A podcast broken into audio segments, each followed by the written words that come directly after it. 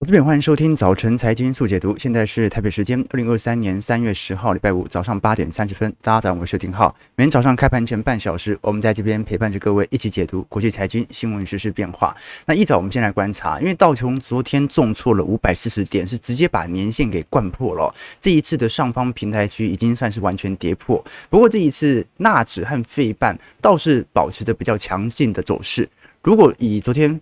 道琼的走跌来做观察，其实主要还是由银行股的下杀来做带动哦。这一次虽然联准会的鹰派升息哦，感觉有一点扑朔迷离，因为鲍尔一下被市场解读成要升息两码，一下又认为鲍尔好像在安抚市场。但至少我们昨天从银行股来看，对于道琼的伤害性是持续在增强当中啊。也就是说，整个银行股目前对于全美的不管是呆账的问题，还是在后续加密货币持续啊这些交易所陆续亏。的问题都是值得大家来借鉴的方向哦。我们先观察昨天几只银行股啦，当然它并不是呃道琼的成分股之一，但是可以透露出一些端倪。比如说我们看到的 Silvergate，它是做美国的加密货币的交易所的公司。那你看到它呃昨天大跌了四成二哦，主要是因为这次宣布要结束所有银行的业务啊，这个叫做标准的泡沫破灭啊。你看到从当时在二零二一年年底的。两百四十块跌到现在剩下两块钱呐、昨天跌了四成二哦，所以你它是砍半再砍半再砍半再砍半再砍半，所以道琼我们看到昨天跌幅来得这么大，是否暗示着银行类股会做一个显著的均值回调？这是第一个观察点。那标普昨天也收黑了一点八五 percent，这也是两周以来的最差单日表现。纳指和费半部分指数也重挫了超过两个 percent，所以感觉得出来啊，就说。现在还没有一个明显的趋向，但是最近的震荡幅度开始有所加大，而且成交量其实也没有放特别大。这说明，其实本周美国股市的交易哦，很明显是在针对礼拜五非农就业数据以前呐，相对性的保守交易哦，就是因为礼拜五是一个不确定性，那我在不确定性。发生之前，先尝试的把自己的杠杆给降低，等到实质数据出来之后，我再来做决定，要去做多还是做空。不过，昨天我们看到美国劳工部所公布的最新申请失业救济金人数哦，这一次是二十一点一万人，还是看起来偏低，但是至少比市场预期来的高啊，所以只能说啦，目前劳动力市场啊，可能没有想象过去几个月这么亮丽，但是也没有。可以到经济衰退的地步啊，这个就是我们现在所看到的情况。包括昨天我们看到联总会所公布的合皮书，这一次他也在合皮书当中特别提到，美国今年年初的经济，老实说表现比联总会预期的还要强劲许多。包括目前的消费者支出和制造业的活动都是非常稳定的哦。那通膨感觉是有在下行，但是下行的力度看起来也是十分缓慢，而这跟我们看到年初的经济表现啊，又呈现一个比较显著的相关啊，因为年初。经济太好了，所以通膨下行的力度比想象中还要来得慢。但是从合皮书当中，我们也看得很清楚哦，即便现在来到三月份哦。合皮书提到通膨这个名词的比例哦，大概是二十二次左右啊，还是比元月份和去年十一月到十二月还要来得低。好，这是说明好像联总会目前对于通膨的担忧程度也不如前几个月这么担忧，而现在好像市场上的确更加关注的是关于经济下滑的问题。可是我们也观察到了，这次合皮书当中也对于经济放缓或者提到放慢这个词啊，老实说比例也正在缩小当中，所以值得大家。大家来留意哦，除了明天公布的，应该讲今天晚上公布的非农就业数据和失业率之后哦，我们接下来就要来观察，那二月份的 CPI 会不会有出现一些变数呢？至少从高盛的预估哦，这一次认为核心 CPI 可能还会有多零点四五 percent 的增长，那就值得大家来多做一些留意和观察了。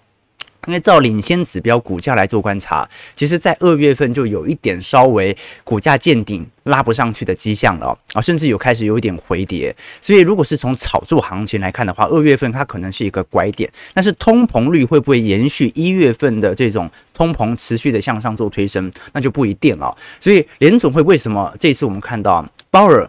一下释放了鹰派谈话，或者被市场视为鹰派谈话的谈话，但是随后又马上改口说，大家不要觉得说三月一定升两码，所以造成 Fed Watch 哦这几天的变动度非常大。但从他的谈话当中就看得出来，他想要等待更多的经济数据的出炉，再来做最终的判定啊，也就是我们看到的啊 CPI 和非农就业数据。那老实说啦。联总会可能比一般投资人更早早就已经知道这些数据了，所以他其实并不是说我要等到这些数据之后再来做决定，而是我先看看市场会针对这些数据来做什么样的反应。然后我再予以进行修正啊，这个是我们看到的迹象哦。那另外一点呢，很多人会觉得说，哎，目前的呃整体的通膨还在一个下行格局当中哦，因为真正能够拖动通膨那种长久啊这个滞后性的效果，它来自于资本支出的投入。那我们最近看一项指标啊，这个指标过去我们跟投资朋友提过，是科科博文指数。什么是科博文指数啊？就美国大卡车嘛，科博文。那么美国超过六点三五公吨的卡车的销售量。年成长率哦，基本上跟过去标普五百指数是呈现高度联动，而且呢，基本上它是非常领先指标，大概会领先标普五百指数啊，接近快要到一年。那我们也看得出来，其实这是很明显嘛。啊，当时呃科博文指数啊开始进行高速回档的时候啊，标普五百指数也做了适度修正。那过去几年，像是二零二零年、二零零八年和两千年呢，它都有提前下弯的趋势在。那么二零二二年呢，是因为基期问题啦，所以它做了比较显。的均值回归，可是到目前为止，我们也观察到科博文指数它只是刚刚回归均值，并没有到极端的这种紧缩期，所以是不是代表着通膨还有很长一段路必须要进行打压？这是值得大家来多做一些留意的哦。至少我们可以观察到，从二月一号的联总会转向，一直到三月七号联总会转向，这些投行的预估，老实说都有非常显著的差异。那就是这两周对于利率的重新定价，对于股价的波动都是蛮明显的。可是还是看到量。最近几天一直在说，就是大家就是想等那个数据出来再来做决定嘛。这个是市场上投行的情绪。当然啦，如果我们从其他宏观指标来做观察，除了科博文指数之外哦，呃，对于经济衰退的观察，有些人是用 M two 啊总货币量来做表述哦。我们可以观察到，M two 是美国的总呃货币供应量哦，在美国过去经济一百五十年当中哦，基本上 M two 进入到负增长啊，比如说像。去年第四季啊，进入负增长，负两个 percent 哦，在美国历史上其实发生的次数不多。你像是两千年和零八年都没有进入到负增长哦，啊，就是说那个时候是很明显货币有明显紧缩的现象啊，或者说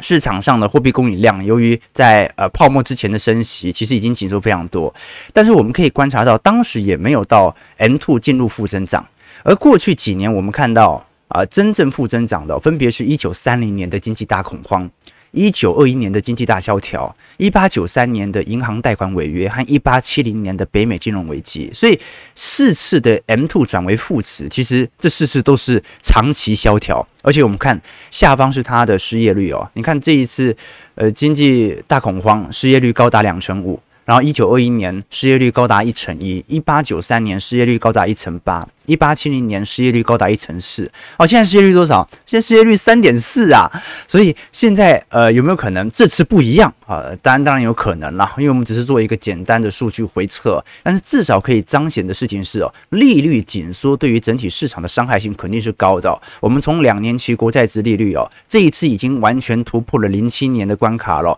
准备往零五年到零六年的高点来做迈进哦。那一旦升破，就确定了我们本轮的升息循环。已经完全收复当年货币宽松所形成的降息循环了。那这样的情况直接导致的就是殖利率倒挂的情形更加的严重。当然，经济衰退哦，不是发生在殖利率倒挂期间，而是我们看到殖利率突然不倒挂的时候，这个时候就伴随着联总会的降息，也就是经济衰退系统性风险的开始。所以过去一段时间呢，你看到在债券殖利率长期保持低迷的时候，华尔街大部分的投资策略哦，我们叫做 TINA。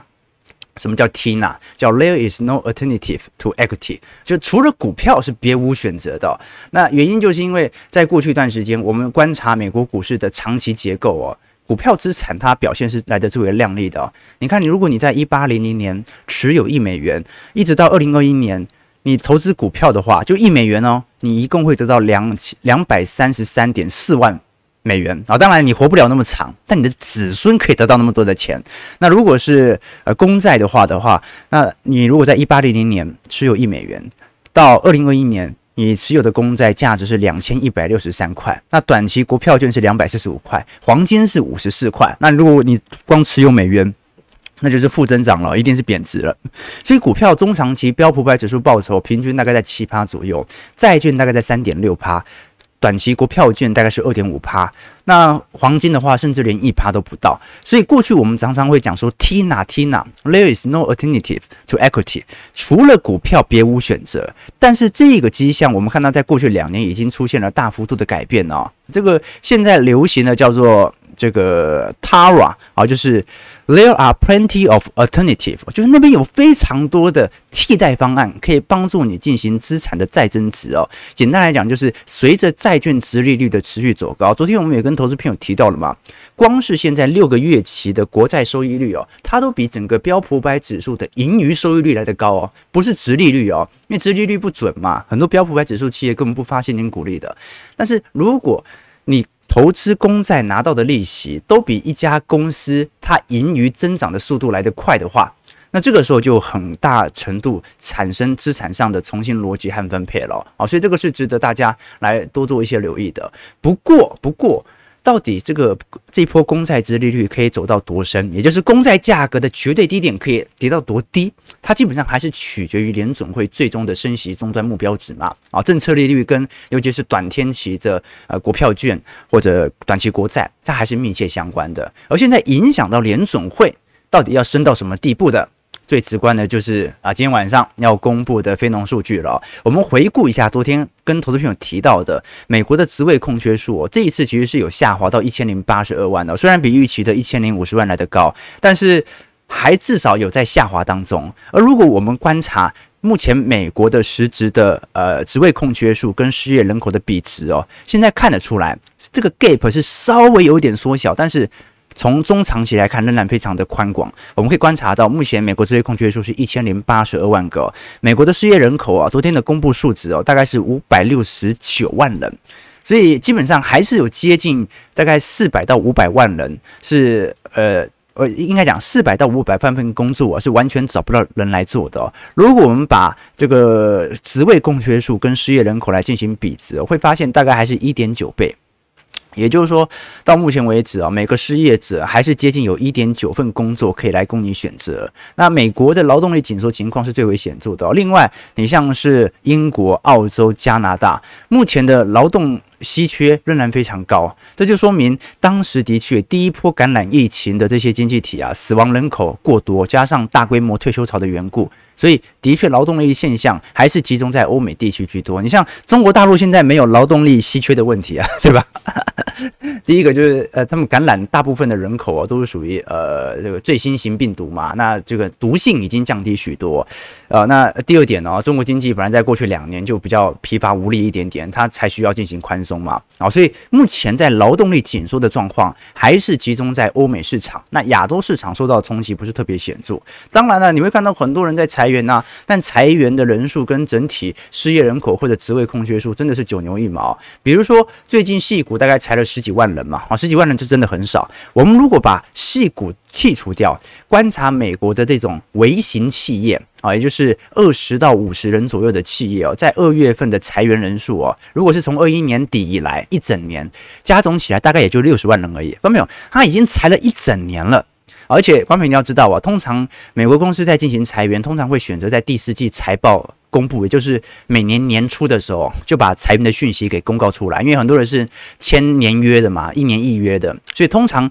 等到第四季财报公布，顺便把裁员讯息公布之后啊，可能很长一段时间他就不会再公布裁员讯息了。那现在这些微型企业到目前为止，二一年底以来也不过裁了六十万人，相对于我们看到的职位空缺数一千零八十三万，还有非常长远的一段距离。所以这也是野村到目前为止啊，仍然没有改口，仍然认为三月份会升息两码的主要原因。这次我们提到嘛。野村是第一个提出三月份会升息两码的投行，那果然市场最后的确，呃，整体的 Fed Watch 的基调啊越来越偏向。当然近期有一点回调了，你看前天我们看到升息两码几率本来来到七成嘛，那这一次鲍尔安抚市场之后啊，下滑到六成了啊。不过升息两码的几率还是比升息一码高嘛，所以看得出来，目前劳动力市场在今天晚上就会是一个重大变数。而我今天晚上是符合预期的话，大家可能就把这个预期拖到接下来的二月份消费者物价指数。好，我们看一下看一下美国股市四大指数表现，道琼下跌五百四十三点一点六 percent，在三万两千二百五十四点；标普下跌七十三点一点八五 percent，在三千九百一十八点；纳指下跌两百三十七点二点零五 percent，在一万一千三百三十八点；费半下跌六十一点二点零一 percent，在两千九百八十点。美国股市昨天是做了非常显著回调了。但是观众朋友可以看到嘛？道琼昨天跌破年线了，好，这个在过去十一月份以来的投资者已经进入到套牢区间。那么如果我们观察标普的部分呢，则是逼临到年线，所以要看一下有没有回撤支撑了。那么至于纳指或者费半的话，那表现就稍微比较强劲了。目前还在月线左右做震荡，所以这一波看、啊，是不是真的周期的轮替会如同我们过去在听友会所预估的、开始产生转变，也就是从原本的传产能源相对的通膨概念股，移交到科技生产力循环的中长期的轨道身上。所以，观众朋友你会发现，我们在过去几个听友会。几次听友会所追踪的行情哦，算是一一的浮现了，但是它需要有一定的时间，慢慢的去累堆，而且这个时间线呢，它有可能往前移和往后移，往前移和往后移的原因是来自于联准会货币政策的动态的不同，它会影响到整个景气循环的顺序哦。好，但是呢，即便现在我们看起来，因为大家都知道嘛，这个我在资产部位当中哦，仍然是偏好在。呃，科技力，呃，科技股持有居多啦，也就是追寻中长期科技生产力所带动的资产报酬。常跟投资朋友分享嘛，如果未来标普五百指数创新高啊，有可能是埃克森美孚帮你带动的嘛，有可能是可口可乐嘛，几率很低啦。好，一定是更新颖的创新的生产力，帮助你科技产生一个呃新高的格局。这个是我的观察啦。当然啦，啊，这个即便大家就就算是我们的会员朋友，获利满满。啊，也不要到处跟人家讲啊，这个没办法，我们必须要因为这个做直播嘛，难免要做一些绩效对照啊。那但是一般人的话呢，财不露白啊，任何心力哦，这个钱财哦，就是要要自己守好，对不对？要自己守好。这让我想到，你看前两周啊，大家知道嘛，因为我有去了一趟香港，处理前几年买的这个美元保单哦，那刚好一下飞机，我就看到那个蔡天凤杀人碎尸案。而且我一下飞机，它就刚发生了，刚发生，刚发现这样子。后来我看一下我的旅馆嘛，因为我在旺角这样子啊，旺角上面就深水埗啊，深水埗就是发生那个凶杀案的地方。然后我就想说，那就去走一走嘛。啊，不是因为他走一走啊，是因为就在旁边。然后深水埗我听说有很多那种什么大排档，然后很很不错的茶餐厅，我就顺路去走一下。那那个时候我就在想一件事情啊，就是因为你看那个蔡天凤，其实对他们夫家很好啊，就是为什么受害人。生前那么照顾这一家人，还把房子给他们住，最后会落到这种惨死然后分尸的下场呢？好，后来呢，那是那个时候想了很久。后来有一天，我拿到那个我们小编侄子的国小课本啊，还是国中课本，我忘记了。它里面就有一个故事啊，讲唐朝的唐朝故事里面有一个人物叫李勉，勉励的勉。李勉呢，他在当官的时候啊，审理犯罪案件呢，就有一个。囚犯非常有气魄，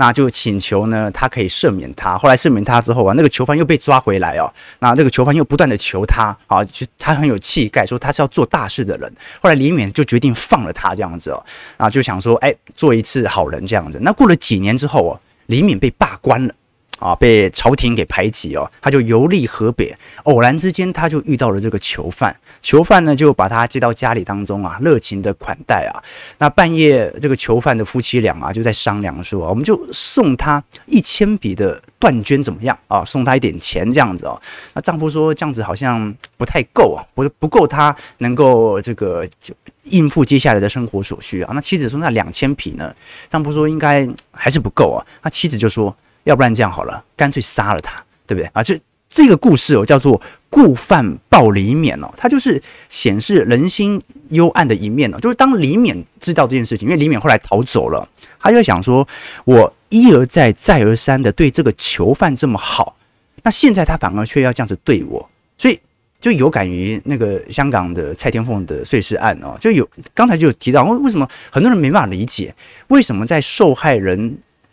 生前这么照顾这一家人，把房子给他们住，然后送他们钱，给他们很多好的。那到底被害人，啊，就害人的那个人的心里是怎么想的？哦，或许他们是这样想的，就想说：妈的，你都这么有钱了，给我个房子住怎么了？现在居然要把房子给收回去哦，那我们住哪里呢？太坏了，为富不仁，就决定要动手了。啊，这所以你看到我呃，我让我想到以前哦，这个刚出社会还不懂事哦，刚毕业刚好那几年股市不错，啊，公司分红嘛，哎，年薪一看，嗯，不得了啊，就开始摇摆了嘛，然后想说对人好啊，做一点人情啊，啊，叫借钱借个几万块 OK 啊，后来你找他还钱，那人家在反而嫌你啊，所以。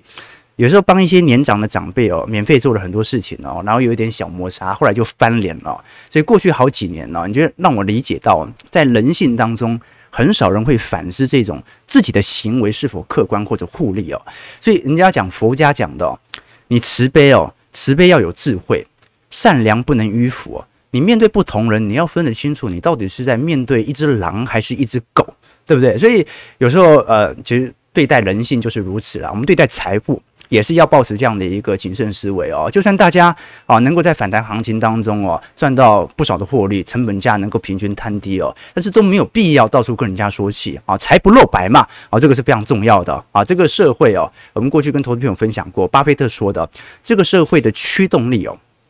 并不是来自于这个贪婪，这个社会的驱动力哦，很大程度是来自于嫉妒，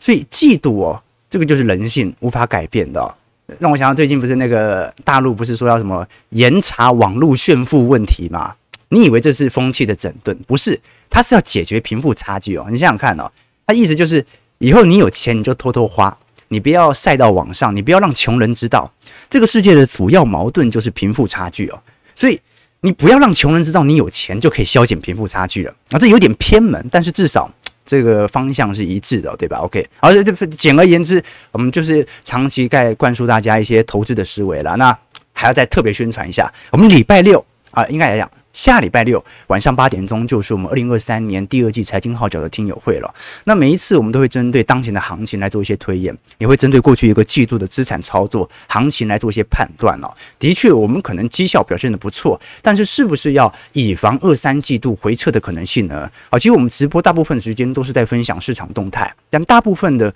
操作和我个人的实质观点都是在我们的会员系统当中来分享啊，或者听友会哦。因为短期波动都会变来变去，但是长期它会。会依循着某些规律，而我们在听友会当中，就是把这个规律给列出来，告诉各位我们现在正在规律的哪一个点上。所以，如果大家常听我直播，欢迎各位啊，可以考虑看看参加我们的听友会，了解我个人的投资逻辑。当然，如果对于我的操作更有兴趣，我可以加入我们的会员系统，里头除了有未来一整年的听友会的参与权限，还有我个人资产部位日志的分享，也会有一些专题影片、宏观报告以及相关课程。OK，好，那我们先马上来聊一下台北股市的变化。台股的部分，昨天失守了一万五千八百点，下跌四十七点。但是很明显哦，市场上对于本轮的下杀力度哦，并没有想象中来得大。而且那一次感觉这一次接盘意愿也特别强。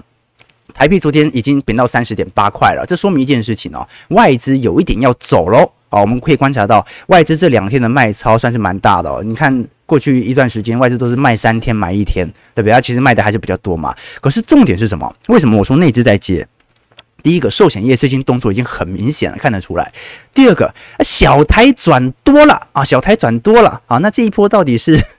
呃会维持当前的多单多久，还是昙花一现，就值得大家来多做一些留意和观察了啊。就小台好不容易哦。这个你也很少，从今年以来，你根本看不到小台连续两天持有多单，对吧？OK，这是值得观察的。那另外一点呢、是关于基本面回撤的问题。我们跟投资朋友分享哦，目前基本面还是没有非常显著好转的迹象，连见底都还没有看到。但是景气指标暗示着未来在第四季有可能复苏。如果我们以各族群当前的库存水位来做一些观察，各位会发现，如果你像是以电竞或者板卡来看的话，正常的库存周期。周转天数啊，大概是九十九天，现在是一百二十到一百三十天了。那 PC 和 NB 更不用讲了，PC、NB 早就已经它提早就开始进行产能控管了。它的正常水位是五天五十天，现在最新是来到六十五天了。伺服器目前的库存周转天数是五十五到六十天，平均过去几年的平均值是四十八天。大尺寸面板更不用讲了，但一定是比较高的六十五天。那包括像是工业自动化、塑化，最惨的是记忆体了哈，记忆体现在周转天。天数是一百一十二天呐、过去五年平均值只有四十二天哦，所以观众朋友可以理解到，目前的库存状况并没有太明显的好转哦。那其他的哦，像是自行车啦、成衣业啦，目前来看库存情况还算是特别严重的、那只能说有部分的产业，比如说刚才所提到的电竞板卡，它的库存最高点已经过了，从一百五十七天已经下滑到一百二十天。那 PC 也稍微过了，但是还是比平均水平来得高。所以接下来就考验这一些呃，我们看到的台湾电子零组件。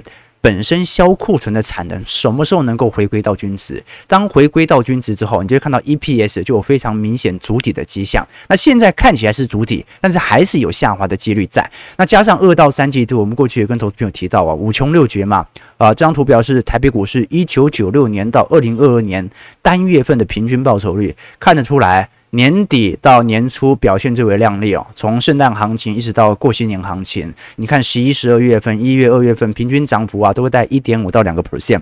可是五月份的平均走势是跌幅零点三 percent，七月、八月跌幅也是比较重的哦，所以五穷六绝啊，到底七月能不能好转？电子旺季能不能做带动啊？甚至九月份台北股市跌幅是来最大的哦，啊，平均跌幅大概二点六 percent，所以值得大家来多做一些留意和观察。那至于最近大家比较观察二月份营收公布的金控业哦，至少有三个金控旗下的寿险部门哦，在二月份开始转为盈利了。啊，寿险业已经惨很久了。你看到为什么过去股市反弹，寿险业基本上它获利也没有好转？因为寿险业有七成到八成的资产持有都是债券呐。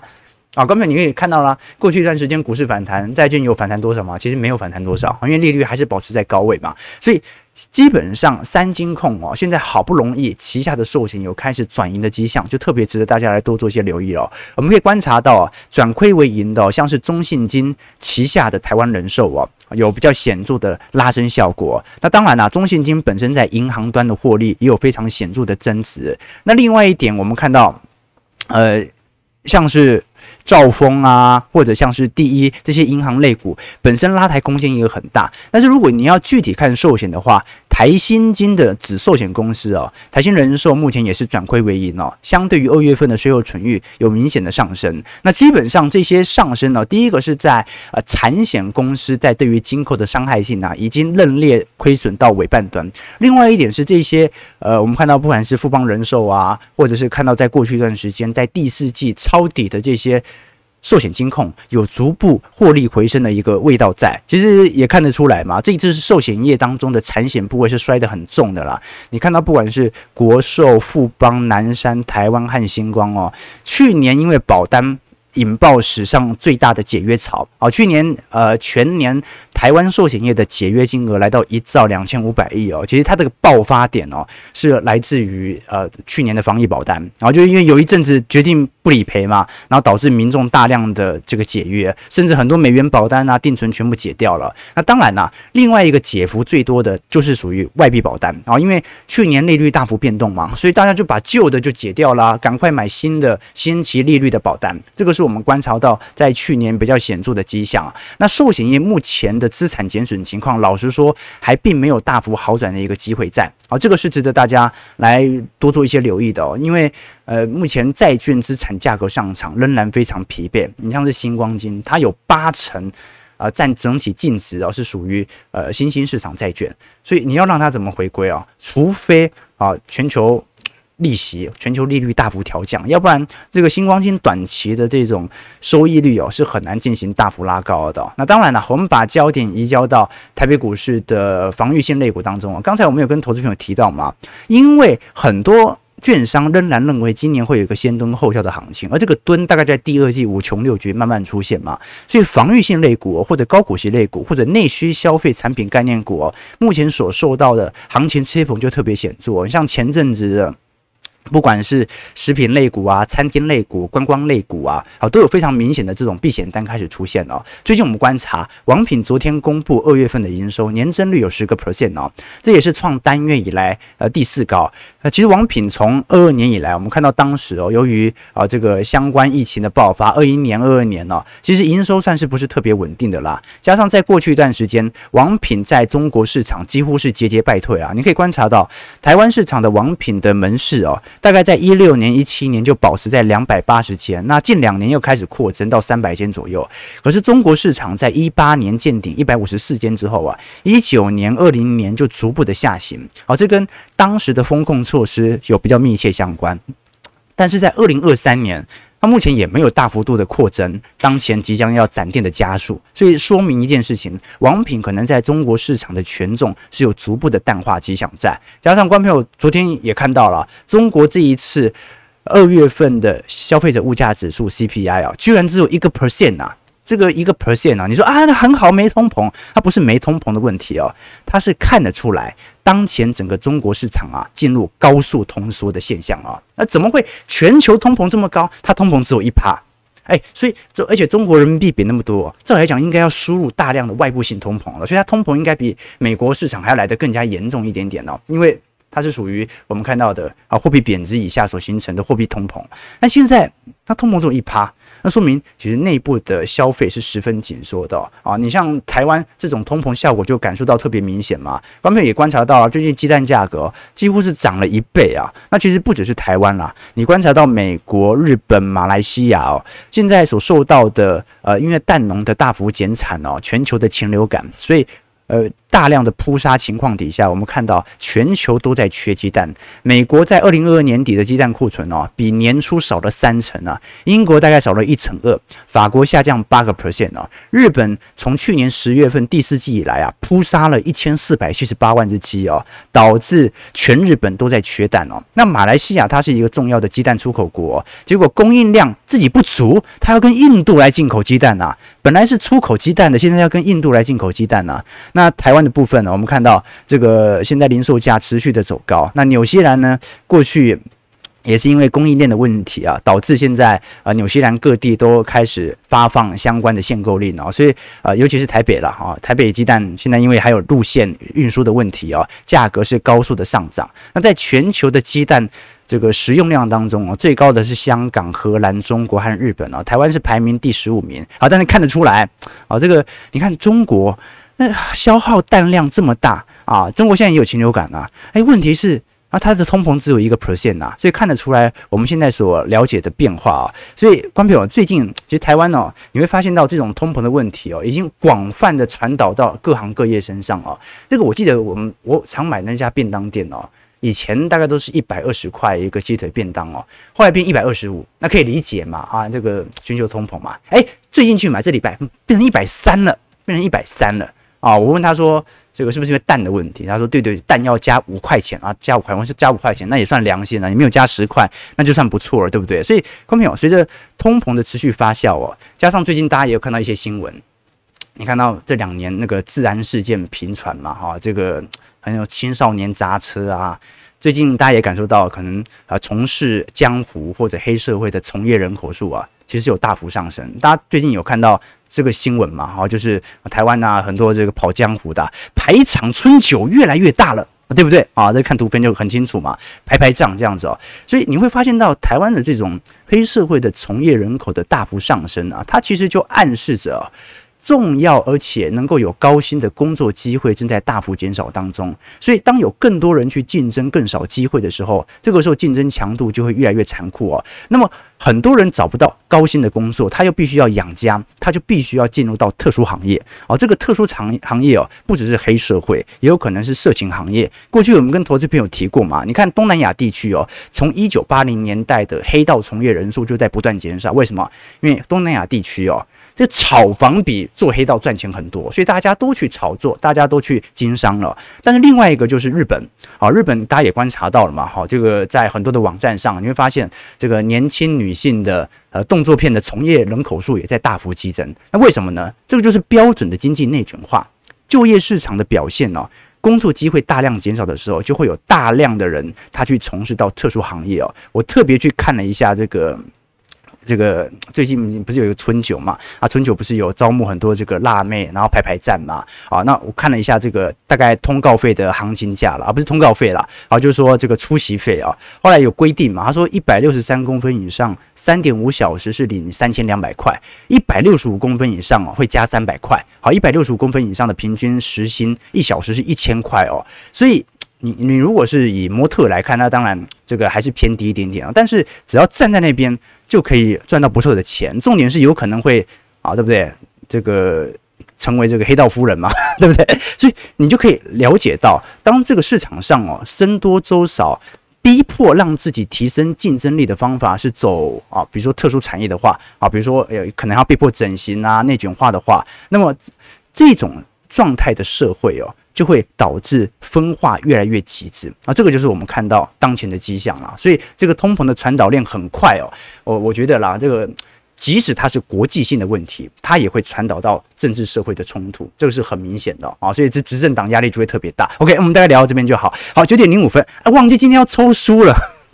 我们花几分钟。要来特别推荐一下这本书，这本书我花比较多的时间在阅读哦，是商周所出版的《多元获利模式大全》，是由日本人写的。啊，大家也知道日本人写的书薄薄轻轻的，而且条理非常清晰哦。那这本书的作者川上昌直哦，他是一名经营学博士，他也是大前研一创办的线上的 BBT 大学的客座教授哦。那这本书他其实是用商业模式来了解说，现在面临全球化社会的结构啊，那些能够走到现在的企业啊，往往都不是做单一产品的企业，就好像很多人说啊，苹果就是只做手机啊。其实苹果在过去几年的营收结构已经有做大幅度的改变了。比如说，我们可以看到，iPhone 在过去几年的整体营收增长率或者营收占比哦，大概最高曾经来到八成甚至九成哦。但这几年是不断的缩窄哦。那你说其他的像是穿戴装置啊、Mac 和 iPad 啊，都是苹果获利来源的一环，但是近几年不断的扩大市占的反而是服务部门，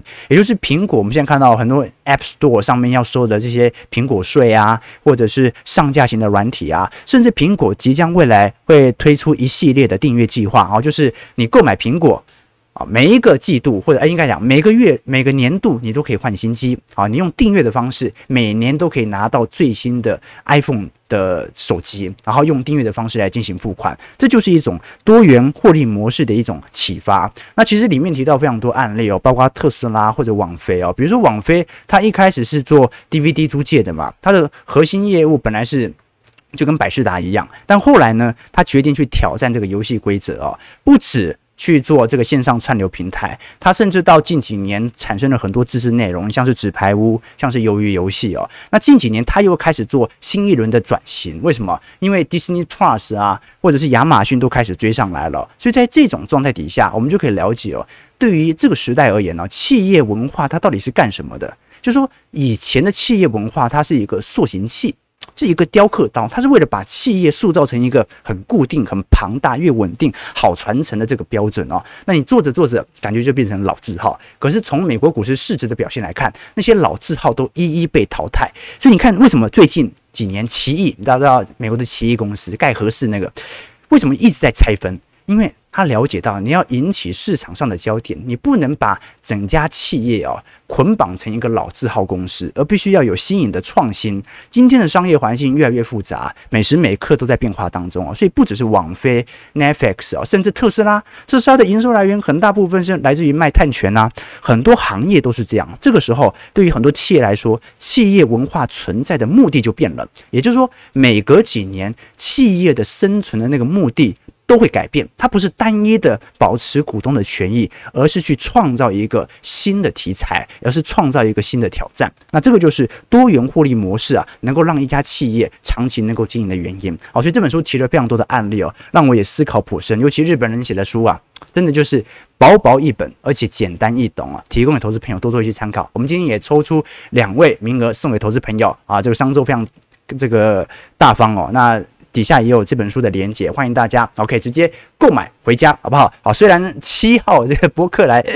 这个会员日刚结束哦，但是呢也也不急嘛，好，大家可以到书店啊、成品有时候翻翻书，了解一下这个市场的变动。好了，九点零九分，感谢各位今天参与啊，先讲的时间比较稍微久一点点啊，